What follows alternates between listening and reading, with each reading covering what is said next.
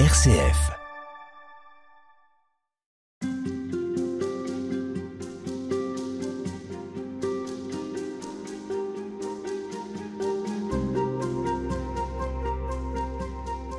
Frère Laurent, nous poursuivons avec vous euh, l'évocation de la prière de Thérèse d'Avila avec euh, cette constance de, Dieu dans nos vies qu'elle euh, signifie par ces mots Dieu ne change pas, la patience obtient tout.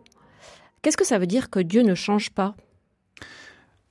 Alors, Dieu n'est pas dans le temps, c'est-à-dire nous sommes nous des êtres temporels, nous avons nous, nous vivons dans dans un temps qui est aujourd'hui le nôtre au, au 21e siècle, mais plein d'autres personnes ont vécu avant nous et j'espère vivront après nous. Mais Dieu, lui, ne change pas parce qu'il n'est pas dans le temps. Il est euh, atemporel. Et c'est lui-même qui a créé toute chose, de rien. Et donc, il permet que lui, euh, n'étant pas dans le temps, nous pouvons nous appuyer sur lui qui, en fait, euh, est immuable. Justement, c'est intéressant parce que souvent on pourrait chercher à une référence sûre sur lesquelles on, ne se trompe pas, sur lesquelles euh, on est sûr que cette référence-là va pas disparaître comme beaucoup de choses disparaissent aujourd'hui et ont disparu. Même les connaissances que nous avons ne cessent de changer.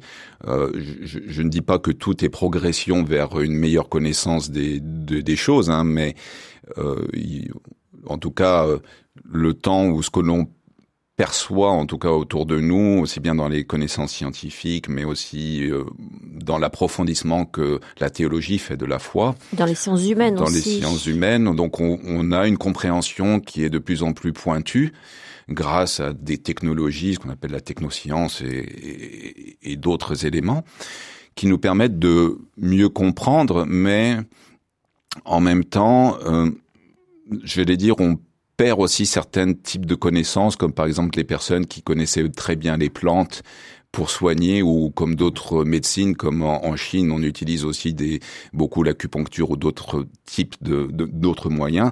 Et en tout cas, en Occident, on a choisi des orientations qui fait qu'on oublie euh, certaines choses et qui, qui est une forme de connaissance aussi. Donc euh, c'est pour ça que je dis euh, une certaine progression peut amener une certaine régression dans d'autres domaines. Donc c'est pas euh, un absolu en soi de voir que tout progresse vers un, un, un mieux. En fait, on a simplement des options, des options que l'on prend et qui nous permettent de comprendre les choses différemment. Alors que tout cela, c'est pour simplement mettre en évidence que Dieu seul, lui, ne change pas. Et donc, la façon, quelqu'un qui n'a pas d'espérance, euh, comme je le rappelais, l'espérance, c'est euh, attendre d'un autre quelque chose de difficile mais accessible.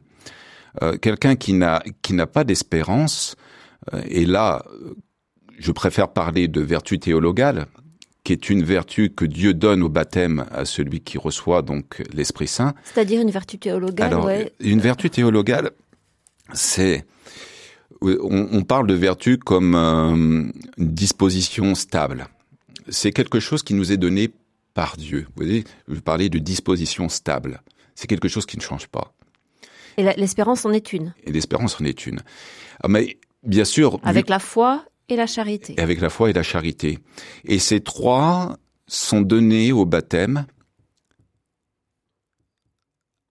Et elles sont spécifiquement euh, sur, on appelle les puissances de l'âme. Alors, dans, l'anthropologie chrétienne, on dit que l'âme a trois puissances qui nous permettent d'aimer avec la volonté, mais aussi il y a l'intelligence qui nous permet, qui nous permet de, de chercher la vérité, et il y a euh, la troisième qui est la mémoire, et la mémoire nous permet donc ben, de nous projeter dans le temps, mais aussi de nous souvenir des, bons moments, peut-être des mauvais aussi, pour éviter de les, revivre ou, ou, de les faire vivre à d'autres.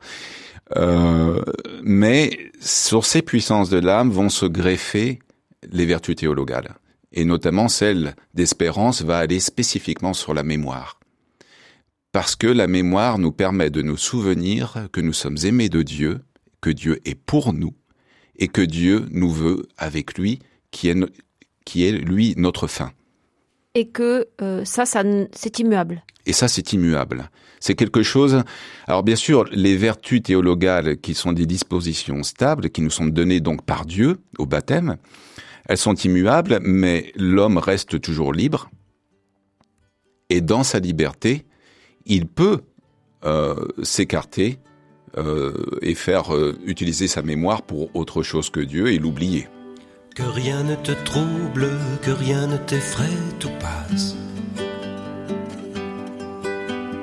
Que rien ne te trouble, que rien ne t'effraie, Dieu ne change pas. Par la patience, tout s'obtient. Qui a Dieu ne manque de rien.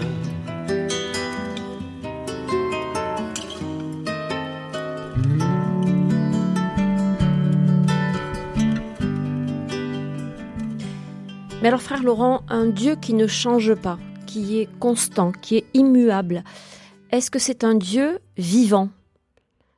Ça pourrait euh, sembler être une espèce de bloc euh, inerte. Alors oui, il est un Dieu vivant parce qu'il nous a révélé qu'il est vivant. Et il nous le révèle notamment par les Écritures.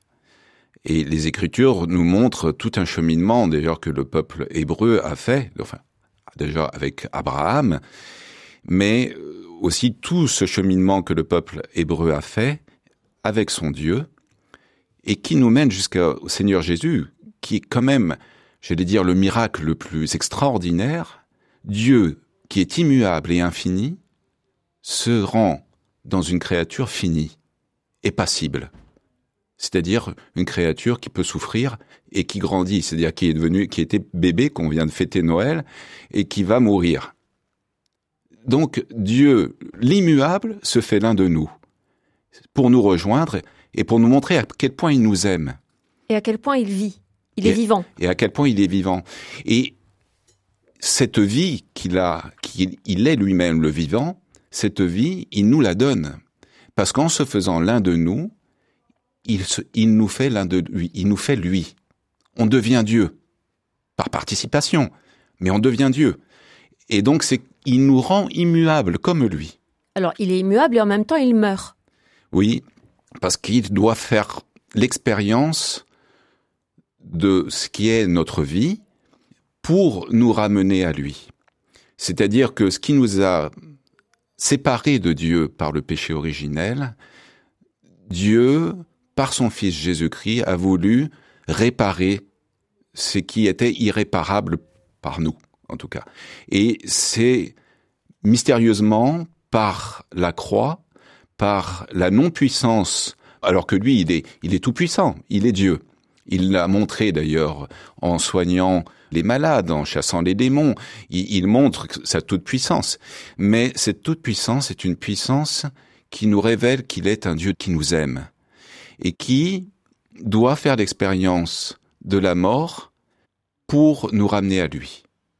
C'est une expérience qui nécessite pour nous un acte de foi, de croire que Dieu s'est fait tellement pauvre qu'il a accepté de vivre aussi notre condition mortelle. Dans laquelle il n'est pas resté. Dans laquelle il n'est pas resté puisqu'il est ressuscité. Et cette résurrection qu'ont vécu, euh, dont a été témoin les premiers apôtres, qui pourtant ont été troublés. Les premières femmes aussi oui, d'ailleurs, la, première apôtre, c'est Sainte Marie-Madeleine. Et en fait, cette expérience de trouble était aussi une expérience de joie qui est devenue une expérience de joie intense quand ils ont vu le Seigneur ressusciter. Et donc leur espérance n'était pas perdue. Ils ont peut-être perdu à un moment donné l'espérance qu'ils avaient mis en, au Seigneur Jésus dans sa personne, mais quand ils l'ont revu vivant, ils nous ont partagé cette espérance.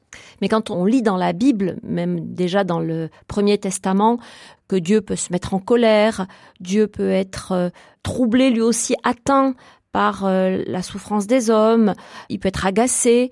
On sent quand même un Dieu qui se laisse atteindre, qui se laisse toucher. Et pourtant, il ne change pas. Oui, alors c'est peut-être un aspect qu'on a tendance à oublier dans notre époque où on parle beaucoup, et moi j'en suis euh, aussi le témoin avec vous aujourd'hui, de Dieu qui nous aime, parce que c'est, je pense, l'élément primordial. En même temps, ce Dieu qui nous aime est un Dieu exigeant. C'est-à-dire que l'amour nécessite de correspondre à celui en qui on a mis son amour. C'est-à-dire qu'on ne peut pas dire j'aime quelqu'un et en même temps ne pas chercher à correspondre à cette personne. Il y a une nécessité de d'une cohérence de vie. Et ce qui, euh, entre guillemets, dans les textes bibliques où on voit que Dieu est des fois déçu hein, par son peuple et que même il le laisse à l'abandon des fois, non seulement dans le peuple hébreu, on verra que plusieurs fois les ennemis viennent euh, et détruisent soit le temple ou les déportent, etc. Ce n'est simplement une pédagogie pour que l'homme se retourne vers celui qui peut, le seul, est le seul qui peut le sauver. Se détourner de Dieu nous emmène de façon euh, sûre et certaine, malheureusement, vers la mort éternelle. Nous, nous pouvons nous en détourner. Oui. Mais lui ne se détourne jamais de nous. Exactement. C'est aussi ça l'histoire de l'alliance. Tout à fait. C'est que finalement, il, il jette jamais l'éponge complètement. Tout à fait. Et c'est sa patience infinie qui nous permet d'espérer en lui, car jamais il n'est contre nous, il est toujours pour nous, mais comme un père corrige ses enfants, le Seigneur nous corrige aussi pour que nous puissions changer, nous convertir et marcher de nouveau avec lui. À demain pour conclure. À demain, Véronique. Merci.